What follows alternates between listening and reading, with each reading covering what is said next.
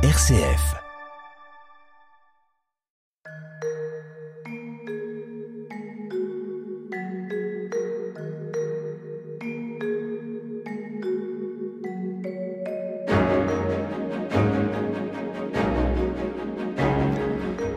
Bonjour à tous, nous sommes très heureux de vous accueillir sur RCF et sur Radio Notre-Dame pour cette nouvelle édition de notre émission Où va la vie? Au micro Frédéric Mounier, chaque semaine je vous accompagne tout au long de cette conversation consacrée aux questions éthiques. Et je rappelle que, comme chaque semaine, nous sommes en partenariat avec le Centre Sèvres, les facultés jésuites de Paris et son département d'éthique biomédicale.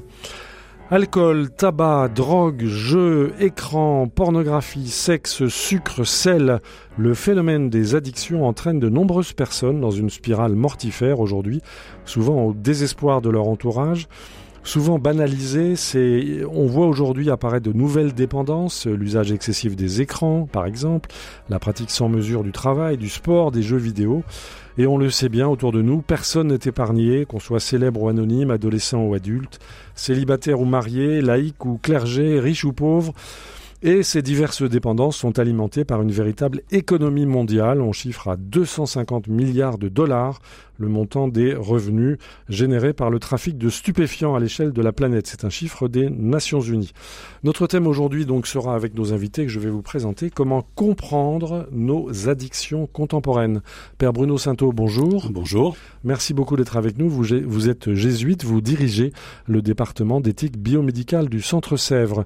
Avec nous également pour essayer de comprendre nos addictions contemporaines, Nathalie Sartoulajus, bonjour. Bonjour. Merci beaucoup d'être avec nous. Vous êtes rédactrice en chef adjointe de la revue Les Études et vous avez publié chez Bayard en 2021 un livre tout à fait intéressant intitulé Le vertige de la dépendance. À vos côtés, Patrick Faro, bonjour, merci d'être avec nous. Euh, vous êtes euh, sociologue, vous êtes spécialiste de l'éthique, vous avez publié plusieurs livres qui tournent autour des questions que nous allons débattre aujourd'hui, autour de nos addictions contemporaines.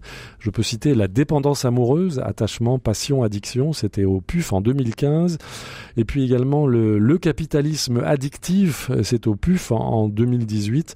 Et puis euh, un joli un joli titre, La belle vie dorée sur tranche, euh, c'était en 2017 euh, aux éditions Vrin. Et puis également avec nous docteur Yves Edel. Bonjour. voilà, vous êtes donc praticien hospitalier, psychiatre dans une équipe mobile hospitalière d'addictologie. Voilà, avec tous nos invités, nous allons donc au fil de ces trois émissions essayer de comprendre nos addictions contemporaines. Où va la vie Frédéric Mounier. Donc, notre thème aujourd'hui, comment comprendre nos addictions contemporaines avec le père Bruno Sainteau, jésuite, Nathalie Sartoulajus, rédactrice en chef adjointe des études, le docteur Yves Edel, euh, psychiatre spécialiste des addictions, et le sociologue Patrick Faro. Alors, euh, peut-être, euh, docteur Yves Edel, aujourd'hui, quel est l'état des lieux? Comment définir cette question de la dépendance aujourd'hui?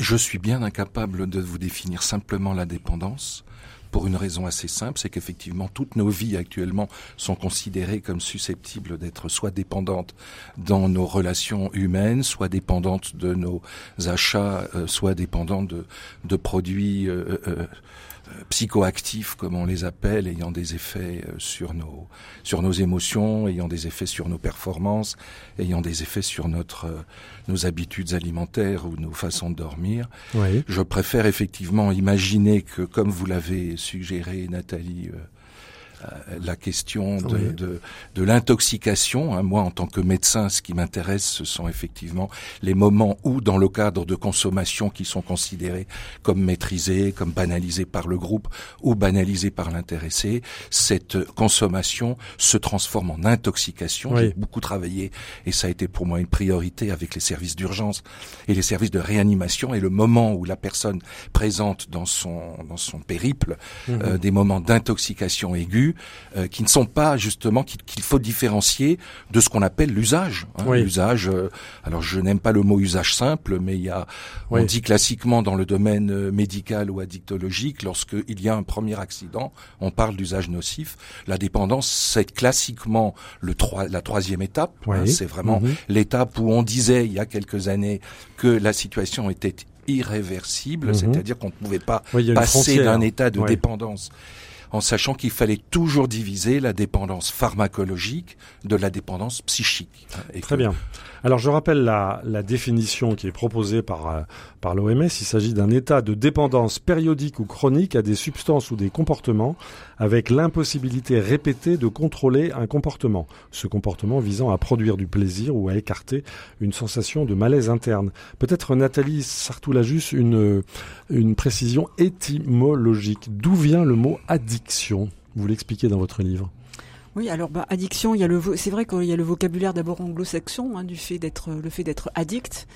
Et euh, il n'y a pas de traduction française? Bah, à proprement parler. en fait, on l'a, euh, on, l'a intégré dans notre vocabulaire. Et on l'a intégré dans notre vocabulaire en gommant peut-être aussi la dimension, euh, je dirais, d'esclavage ou d'aliénation que pouvait comporter l'addiction, parce que le fait d'être addict est plutôt perçu comme comme quelque chose de, de positif. C'est un, un, argument de, de marché. Hein, euh, positif. Euh, bah oui, parce que vous euh, allez découvrir tel lieu, vous, ou tel consommer tel produit et vous en serez complètement addict. C'est-à-dire, ça sera pour vous une source de plaisir. Donc c'est valorisé vous passez donc si on si on en reste au vocabulaire anglo-saxon, effectivement, on reste dans cette euh, dans cette dimension de, de, de, quête en fait de quête de plaisir. Mhm. Euh, Alors ce qui n'est ce qui n'est ce qui n'est pas ce qui n'est pas faux parce qu'il y a euh, effectivement euh, à la base à l'origine probablement des addictions une recherche de plaisir, une recherche de vie intense. Mais ce qui m'a intéressé et ce qui m'a donné moi envie mhm. dans ma formation, j'avais j'ai une formation de philosophe, j'avais croisé la notion de la dépendance quand j'avais travaillé sur la dette. Euh, et ce qui m'a donné envie de retravailler en philosophe en fait cette question de, de l'addiction, c'est un c'était un article de Paul Laurent Assoun, euh, qui psychanalyste, euh, et qui euh, revenait sur l'étymologie latine. Alors, et le fait d'être addict, enfin addictus, le fait d'être dit par l'autre, dit par le maître. Être nommé par l'autre. Être nommé par l'autre. perd son propre nom, c'est ça? Tout à fait. enfin, c'est-à-dire, on est nommé par l'autre, on reçoit son nom d'un autre, et effectivement, je dirais que celui qui est euh, addicté reçoit souvent son nom du produit aussi dont il est addict. Euh, enfin, celui qui est alcoolique est addict à l'alcool, celui qui est cocaïnomane. Et, oui. Vous voyez, donc il y a, y a, comme une inscription dans une autre qui est filiation. est attaché. Exactement, voilà. Donc c'est comme si on s'inscrivait dans une nouvelle filiation et on reçoit le nom. Euh, du produit euh, dont on pensait être maître. Hein, voilà. Et puis, euh, ce qui m'a aussi vraiment intéressé, toujours en creusant cette, cette, en revenant à, la, à, à, la, à l'étymologie latine, c'est qu'en fait aussi dans à l'époque médiévale, euh, il y avait une, euh, une, enfin celui qui était euh, finalement addicté était était par son corps d'une d'une d'une dette mhm. dont il ne pouvait qu'il ne pouvait pas payer. Donc c'était celui qui était en prison pour dette et il était c'est par son corps qui s'acquittait de cette dette. je pense que cela, je pense que cela a dû laisser des traces. Et, euh, et je me suis demandé euh, qu'est-ce que l'addicté, celui qui souffrait d'addiction, de quelle dette il pouvait chercher à s'acquitter par son propre corps? On va en parler effectivement. On va essayer de creuser cette question. Je me tourne vers euh, Patrick Faro. Vous êtes sociologue et vous avez publié un livre intitulé Le capitalisme addictif. D'où vous est venue cette idée de de rejoindre le mot capitalisme et le, le qualificatif addictif? Euh, je m'attendais à répondre à la aussi à la question de la dépendance, mais allez-y, allez-y, ne vous privez pas, non, ne vous privez je, pas. Je m'en priverai pas peut-être, mais je vais quand même répondre à votre question parce que c'est, si vous voulez, il faut que j'explique pourquoi je j'en suis arrivé à travailler sur l'addiction euh, alors que bon, j'étais dans un labo donc qui faisait de la sociologie de l'éthique. Moi, je travaillais beaucoup sur l'action, sur les les choix dans l'action, le choix dans l'action, la liberté dans l'action, la faiblesse de la volonté on a une notion qui, en, philosophie, que les philosophes connaissent, euh, qui, vient d'Aristote, c'est l'acrasia. C'est le fait de penser qu'on va faire, euh, qu'on devrait, la meilleure raison d'agir, ça serait de faire A. Mm-hmm. B est la moins bonne raison. Et puis au moment d'agir, on fait B, alors que raisonnablement, n'importe qui ferait A. Donc nous ne sommes pas maîtres de nous-mêmes il se passe quelque chose là. L'explication est compliquée. Voilà. Donc moi je m'intéressais à tout ça. Et puis je m'intéressais aux sciences cognitives depuis longtemps. Euh, j'ai lu l'intelligence artificielle depuis très longtemps aussi. Ça.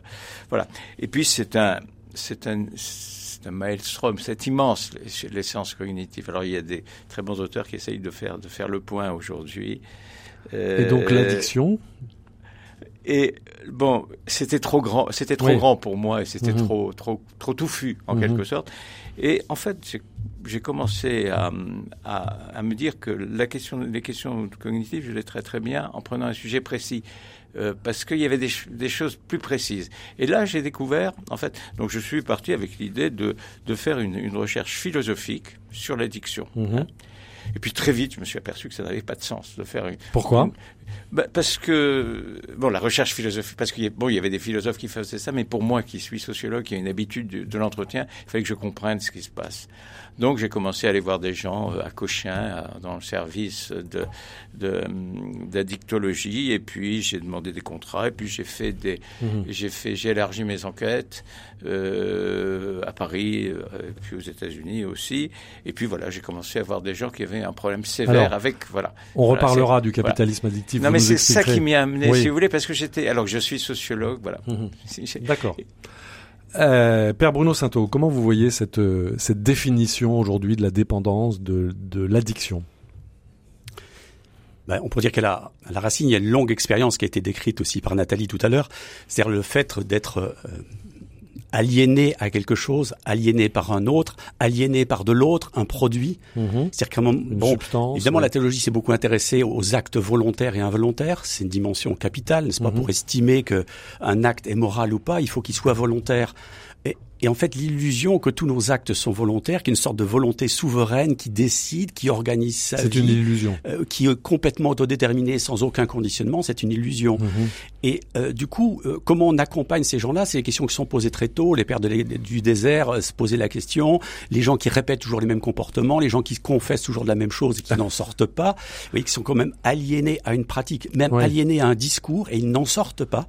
Donc c'est vraiment une question capitale, être en quelque sorte enchaîné, aliéné et on pourrait dire que la théologie s'intéresse beaucoup à la question de la liberté, évidemment. Qu'est-ce qui nous aliène? Qu'est-ce qui nous enchaîne? Qu'est-ce qui nous fait grandir dans la relation? Mhm. Et en fait, et pourquoi également nous éprouvons cela? Parce que nous sommes en quête d'infini, nous sommes en quête de bonheur, nous sommes en quête d'amour. Il y a un vide à euh, combler. On, on, on, est en train de préparer Noël et tout ça. Enfin, il y a de l'atmosphère comme ça. Cette, cette idée, si vous voulez, qu'il y a une communion attendue, qu'il y a une réunion attendue de tout le monde et qu'on mhm. va être en relation euh, euh, avec tout le monde, qu'on va partager des bonnes choses qu'on aura un peu l'euphorie de la fête, du vin, des choses que l'on déguste, l'euphorie aussi des conversations, euh, d'être aimé par quelqu'un. Donc il y a tout ça qui, on va dire, innerve tout le discours théologique, la perspective d'un grand banquet, si vous voulez, mhm. cet imaginaire en fait d'une communion euh, où on sera pleinement satisfait dans la joie partagée. Et il y a tout ça et la réalité des vies qui sont bah, enchaînées, elles sont prises par des contradictions. La volonté n'est pas souveraine. Il y a de l'inconscient, il y a du non volontaire, il y a des pulsions, il y a des attirances que nous ne maîtrisons pas. Donc, si oui, ça détruit l'individu souverain qui mhm. maîtrise son existence. Et en cela, c'est drôlement intéressant. Et puis pour nous, euh, quel est le rapport à Dieu? Est-ce que Dieu nous libère vraiment ou au contraire, il participe à l'aliénation? Parce qu'il y a aussi des compréhensions ben de Dieu qui participent à l'aliénation. Donc le thème fondamental de la liberté qui est derrière, qu'est-ce que devenir libre, euh, comment vivre libre, et comment l'expérience de la foi et de la communauté, une communauté qui, qui, est chrétienne, au service du monde, elle peut nous aider à grandir. Pour Donc nous sommes déjà là au cœur du problème, la question de l'aliénation. On a évoqué la quête du plaisir, la faiblesse de la volonté, la liberté. Nathalie Sartoula juste. Oui, alors je crois que ce que dit Bruno là me paraît euh, vraiment intéressant parce qu'on est on rentre d'emblée dans le dans quelque chose d'assez paradoxal ou euh, de très complexe, hein, comme comme disait Patrick Farou avec l'addiction. C'est c'est-à-dire il y a une euh, moi enfin il y a, il y a cette question de l'aliénation effectivement, de la contrainte, hein, de la dépendance qui qui devient contrainte parce qu'il y a des dépendances il y a, il y a, des dépendances qui peuvent être heureuses. Et oui, mais l'addiction l'addiction en fait c'est quand elle quand la dépendance devient contrainte et source de, souffrance. Euh, mais je crois en fait que paradoxalement, il y a peut-être, en tout cas c'est une hypothèse, c'est une hypothèse que j'ai que j'ai fait aussi dans ce livre-là, il y a peut-être une, quête au départ, euh, une quête d'indépendance dans l'addiction. Mhm. Une quête de liberté, peut-être une quête un peu folle hein, d'indépendance. Euh, c'est une quête évidemment qui va qui va qui va échouer. Pourquoi quête d'indépendance? Mais parce que il y a une recherche du plaisir et du plaisir qui ne passe pas par l'autre finalement. Mhm. Hein. Quand je suis anxieux, quand j'ai une source de stress, ça commence comme ça la première cigarette. Hein, euh, c'est un bah, soulagement. C'est un, plaisir que je peux me procurer, que je peux me procurer tout seul, moi-même. Donc je pense qu'il y a au départ une quête d'indépendance, mhm. parce que finalement le rituel addictif, hein, parce qu'il y a tout un rituel dans les, dans les addictions aussi qui, est important, euh, nous protège peut-être des aléas de la relation. Parce que finalement, la dépendance que l'on redoute le plus, hein, qui est la plus mhm. angoissante, c'est la dépendance euh, aux autres. Euh, c'est la dépendance euh, relationnelle. Et qui est sans cesse remise en cause. Docteur Yves Edel, vous êtes praticien hospitalier, vous accueillez des patients, vous écoutez. et comment vous réagissez par rapport aux définitions qui nous sont proposées ici sur cette quête d'indépendance?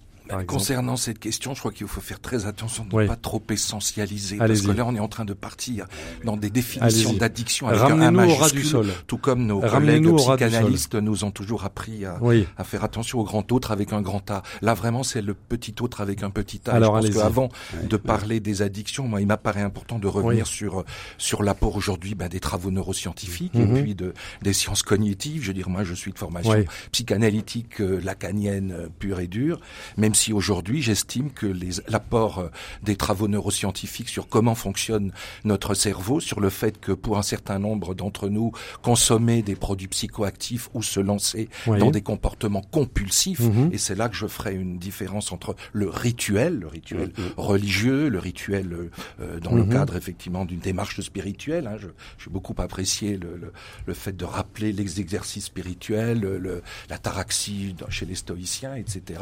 Tout, tout cela ce sont des rituels qui peuvent effectivement amener une certaine paix. Dans le cadre de, des, comportements, c'est la compulsion, c'est la perte de la maîtrise qui caractérise quand même ce type de comportement. Et là, la dépendance pharmacologique mhm. était quelque chose que, de mon point de vue par rapport à ma formation traditionnelle, nous avions complètement sous-estimé, en sachant premièrement que, par exemple, pour la plupart des, des psychiatres des années 80, la toxicomanie était un symptôme, et que derrière le symptôme, il fallait éventuellement euh, récupérer euh, une causalité morbide ou une causalité euh, psychique. Alors il faut mhm. rajouter trois choses. Certes, la jouissance et le plaisir, mais qui n'est pas forcément un comportement pathologique, hein, même dans le cadre effectivement de certains comportements sexuels compulsifs. Deuxièmement, la souffrance et la douleur aujourd'hui euh, comporte aujourd'hui beaucoup plus d'usagers euh, peut-être que de, de, de, de chercheurs, de, de, consommateurs euh, Il dans le cadre du une plaisir, apaiser une douleur et une incapacité à supporter une douleur qui n'est pas immédiatement stoppée. Hein. Alors c'est effectivement ça c'est nouveau? Ben, c'est surtout l'accessibilité aux ordonnances, c'est l'accessibilité aux médicaments, c'est l'accessibilité à des produits sur Internet qui font mhm. qu'aujourd'hui, la plupart de mes patients se procurent sur Internet quand ils ne sont pas eux-mêmes euh, euh, suivis par des collègues médecins ou par des praticiens mhm. qui effectivement euh, négocient. Alors là, la relation médecin médecin patient ou médecin usager est essentielle parce que c'est dans cette relation que se crée une confiance, une un changement, une, euh, des modifications. Et je, je, lors de ma première intervention, je parlais de, de ce que Nathalie évoque dans l'intoxication. Et puis vous avez une autre notion qui est très importante, qui est deuxièmement la trajectoire. Oui. Et effectivement, c'est dans la trajectoire que le, l'approche psychothérapique me semble tout à fait euh, justifiée. Les approches psychothérapiques il y a un justifiées. Oui, c'est intoxication aiguë aujourd'hui concerne beaucoup de, de, nos, de nos contemporains, hein, que ce soit l'intoxication aiguë au, à la performance, au sport de haut niveau. c'est de type euh, mettre en jeu sa vie hein, d'une façon, euh, d'une façon assez radicale. C'est le on-off. Alors, ça a donné le modèle à certains moments avec les héroïnomanes. Oui. Le modèle que, que, que Marmottan a voulu développer. Hein, mhm. Ça ne correspond pas à, l'ensemble des situations, mais le, le, modèle ordalique est un modèle qui est tout à fait intéressant. C'est-à-dire, on joue sa propre vie à pile ou face. Alors, je voudrais, si vous permettez, il se trouve que dans un journal euh, de, de, tout à fait récent, Thierry Ardisson, que nous mhm. connaissons tous par sa médiatisation, répond à un interview euh, titré euh, Être grand-père est un kiff absolu. Oui. Alors, comment vous le traduisez? Non, non, non, non. Je, je retiens. Et est un kiff absolu. Sauf que le journaliste, effectivement, s'autorise à lui poser des questions extrêmement euh, personnelles, où effectivement, il déclare qu'il a pris de l'héroïne pendant trois ans au milieu des mhm. années 70, donc juste avant effectivement l'épisode euh, l'épisode SIDA. Et le, journaliste lui demande comment tombe-t-on dans l'héroïne? C'est-à-dire qu'on est de nouveau en train de dire est-ce qu'il y a une cause euh, simple et, et, Thierry Ardisson répond à 20 ans, j'ai tenté de me suicider à cause d'un chagrin d'amour et mm. puis je me trouvais face à une montagne mm-hmm. dont je n'imaginais pas comment l'atteindre ou atteindre son sommet. Cette montagne, c'était Paris c'est un provincial qui découvre. C'est le syndrome Rubin. Je, voudrais juste terminer. Hein. J'ai été sauvé de justesse parce que ma petite amie avait oublié ses clés. Les médecins ont donc voulu me normaliser en me soignant, mais je ne voulais surtout pas ressembler à tout le monde.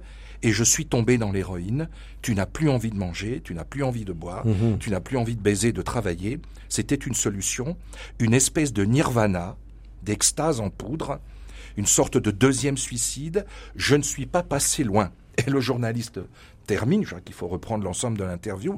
Vous fumez toujours des pétards Réponse de l'intéressé, oui mais de manière beaucoup plus occasionnelle. Et je dirais que pour moi, mhm. c'est effectivement à la fois l'intoxication aiguë suite à un, trigger, un facteur qui peut être amoureux, accidentel. Un événement, oui. Il y a beaucoup de, de, de de situations qui sont effectivement des situations secondaires à des accidents. En particulier, mhm. je pense que nous l'avions beaucoup sous-estimé il y a, il y a, il y a 20 ans, hein, et je pense que de ce point de vue-là, euh, c'est important de le dire, de nombreux trajectoires euh, qui étaient à l'époque des trajectoires considérées comme toxicomaniaques, l'ont été secondairement à des agressions sexuelles, à des abus, à des, des, des maltraitances mmh, mmh. dont nous ne mesurions pas l'importance. La, oui, on en a parlé souvent. À et, et c'est pour ça que le, je, je, je, termine en disant que les raisons pour lesquelles quelqu'un commence mmh, une consommation, une intoxication ou un comportement qui n'est plus un rituel mais une compulsion irrésistible ne sont pas les raisons pour lesquelles il reste et donc de l'intoxication mhm. à la trajectoire, vous avez là tout un, toute une chronologie, toute une diachronie qui vous permet aussi de prendre en charge les gens à différents niveaux. Moi, ce qui, ce qui m'importe, c'est pas que les gens arrêtent, soient abstinents. Il faut arrêter le débat entre abstinence et consommation. C'est plutôt une, une mettre quelqu'un sur un sur, un autre trajectoire, oui, quitte à rencontrer plusieurs thérapeutes, dont dont les sociologues et les philosophes. Il n'y a pas que les médecins qui s'en occupent. Hein. Mhm. Nathalie Sartoula-Juste, comment vous réagissez? Oui, cette question de, la trajectoire, elle me paraît intéressante parce que euh, il a pas, on est, elle dit aussi qu'on n'est pas forcément euh, enfermé dans un destin.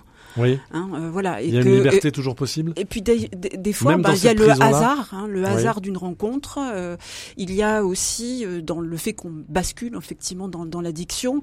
il y a des les accidents, les accidents de la vie. Hein, voilà. Mhm. Donc il y a pas. Et, et, puis dans les et puis je crois aussi dans les dans cette histoire des, des, des mauvaises rencontres, il y a parfois aussi la rencontre assez surprenante prenante finalement pour soi. On découvre euh, ça quand on y est confronté euh, avec sa propre euh, avec sa propre pulsion de mort. Oui. euh, mhm. et, et, ça c'est c'est c'est avec cet ennemi interne finalement avec lequel il va falloir batailler. Hein. Euh, mais ce qui me paraît intéressant parce que c'est vrai que c'est c'est c'est très large hein, entre la dépendance, l'addiction enfin, entre l'usage même des mmh. drogues. On mmh. peut, il faut dire quand même qu'on peut user de drogue sans tomber dans l'addiction. Hein, ah, ah, euh, je crois que ça, on posera la question. Ça c'est aussi très important. il y a un usage, euh, il y a un usage des drogues qui peut être occasionnel, effectivement, comme vous l'avez dit euh, tout à mmh. l'heure, euh, qui peut être festif. Et puis il y a, il y a l'addiction avec cette cette idée de compulsion de répétition. Je crois que c'est c'est ça en fait hein, qui, qui qui va définir l'addiction. Et puis le moment, moi je tiens beaucoup à la notion d'intoxication parce que c'est le moment où on s'empoisonne. Oui. Hein, voilà. Et, et, et, là, il y a un seuil de franchi. Euh, il y a un seuil de franchi. On s'empoisonne, mais souvent on s'empoisonne. Ben, on s'empoisonne. Euh, ben, il y a un désarroi existentiel aussi. On s'empoisonne, ben parce que euh, parce que parce que la vie fait mal. Euh, et, et, au départ, c'est souvent pour euh, pour avoir moins mal. voilà. Alors on arrive malheureusement au terme de cette première conversation. On va évidemment poursuivre cette conversation au fil de la semaine prochaine, puis encore la semaine d'après. Juste un dernier mot, docteur euh, Yves Edel. Bah, Je voudrais réagir par rapport à, à trajectoire, puisque effectivement, euh, il, on peut effectivement consommer sans être intoxiqué. Je pense que l'intoxication, pour moi, c'est une intoxication par accident, une intoxication qui peut être volontaire. Mhm. De ce point de vue-là, Patrick Fareux est quand même le témoin de ce qui s'est passé aux États-Unis et qui n'a pas forcément été euh, transposé en France, même s'il y a eu une période où justement la réduction des risques n'existant pas, bah, les personnes étaient dans un on-off. Et je pense qu'on on ne l'a pas encore dit, mais le mot addiction permet aussi d'échapper à la stigmatisation du mot toxicomane et que la stigmatisation permettait toujours de mhm. dire le toxicomane c'est l'autre, ce n'est pas moi parce que je consomme un peu d'alcool. Vous voulez dire que nous sommes tous un peu mon Non, j'ai pas dit nous sommes tous un peu. Je pense que de toute façon c'est la minorité qui ne consomme rien. Alors mais euh, euh, en même temps, euh, nous sommes dans une société où le, le, la, la, pression publicitaire commerciale a tellement envahi nos vies qu'effectivement il faut un sacré caractère et une volonté. Pour rester libre. C'est ça? Oui, ou pour en tous les cas continuer à considérer que dans la dépendance à l'autre, on est plus adapté plutôt que de rester dans des consommations. Un tout dernier mot, Bruno ce que je trouve important, c'est la, la, sortie du tout ou rien, et la, notion de trajectoire aussi me paraît extrêmement mhm. importante. On en reviendra sur la prochaine émission notamment, mais je crois que ça, ça offre en fait euh, entre être libre et être aliéné, il y a la condition humaine existante qui est la, la nôtre, c'est-à-dire nous vivons avec aussi nos, nos, nos formes de dépendance parfois heureuses aussi, où, où, nous bricolons en fait et nous avons des petites marges de On liberté. Fait ce qu'on peut, hein. Oui, non mais c'est ça. Et puis c'est la première chose qui me frappe, c'est cette notion de progressivité. Et puis euh, la notion de souffrance qui est revenue le, régulièrement aussi dans, alors peut-être que Patrick mhm. Farou pourrait nous en dire des choses, oui. la notion de, de, de, souffrance qui revient euh, fréquemment, c'est-à-dire qu'il y a quand même une dureté de la vie, il y a des événements tragiques, et que cette confrontation-là nous, nous met face à, à, quelque chose que nous ne savons pas résoudre. Mhm. Alors soit un produit, qui soit l'aide d'autrui, soit les deux. Ouais. Et je trouve qu'on va y revenir là-dessus parce que je trouve c'est important. Dire, on, on, on peut être aidé par qui? C'est-à-dire euh, sortir du tout ou rien, nous remettre dans une trajectoire et réfléchir à qui peut nous Il y a toujours un, peu plus un chemin, ça sera le dernier mot. Un grand merci à nos invités. Bruno Sainto, jésuite, directeur du département d'éthique biomédicale du Centre Sèvres, Nathalie Sartoula-Juste, rédactrice en chef des études, le docteur Yves Edel, psychiatre, et le sociologue Patrick Faro. Euh, nous nous retrouvons la semaine prochaine. Nous poursuivons évidemment cette réflexion sur notre thème comment comprendre nos addictions contemporaine. Je rappelle que le Centre Sèvres, les facultés jésuites de Paris et l'Institut catholique de Paris proposent un diplôme universitaire d'éthique intitulé Soins et santé dans une société pluraliste accompagner, discerner, décider. Ça s'adresse à tous pour aider à comprendre, aider à décider. N'hésitez pas à aller voir sur le site du Centre Sèvres pour plus d'informations, centresèvres.com. Un grand merci à vous tous pour votre fidélité, un grand merci à notre réalisateur Pierre-Henri Paget. Nous vous disons à la semaine prochaine pour poursuivre cette passionnante conversation sur la signification de nos addictions.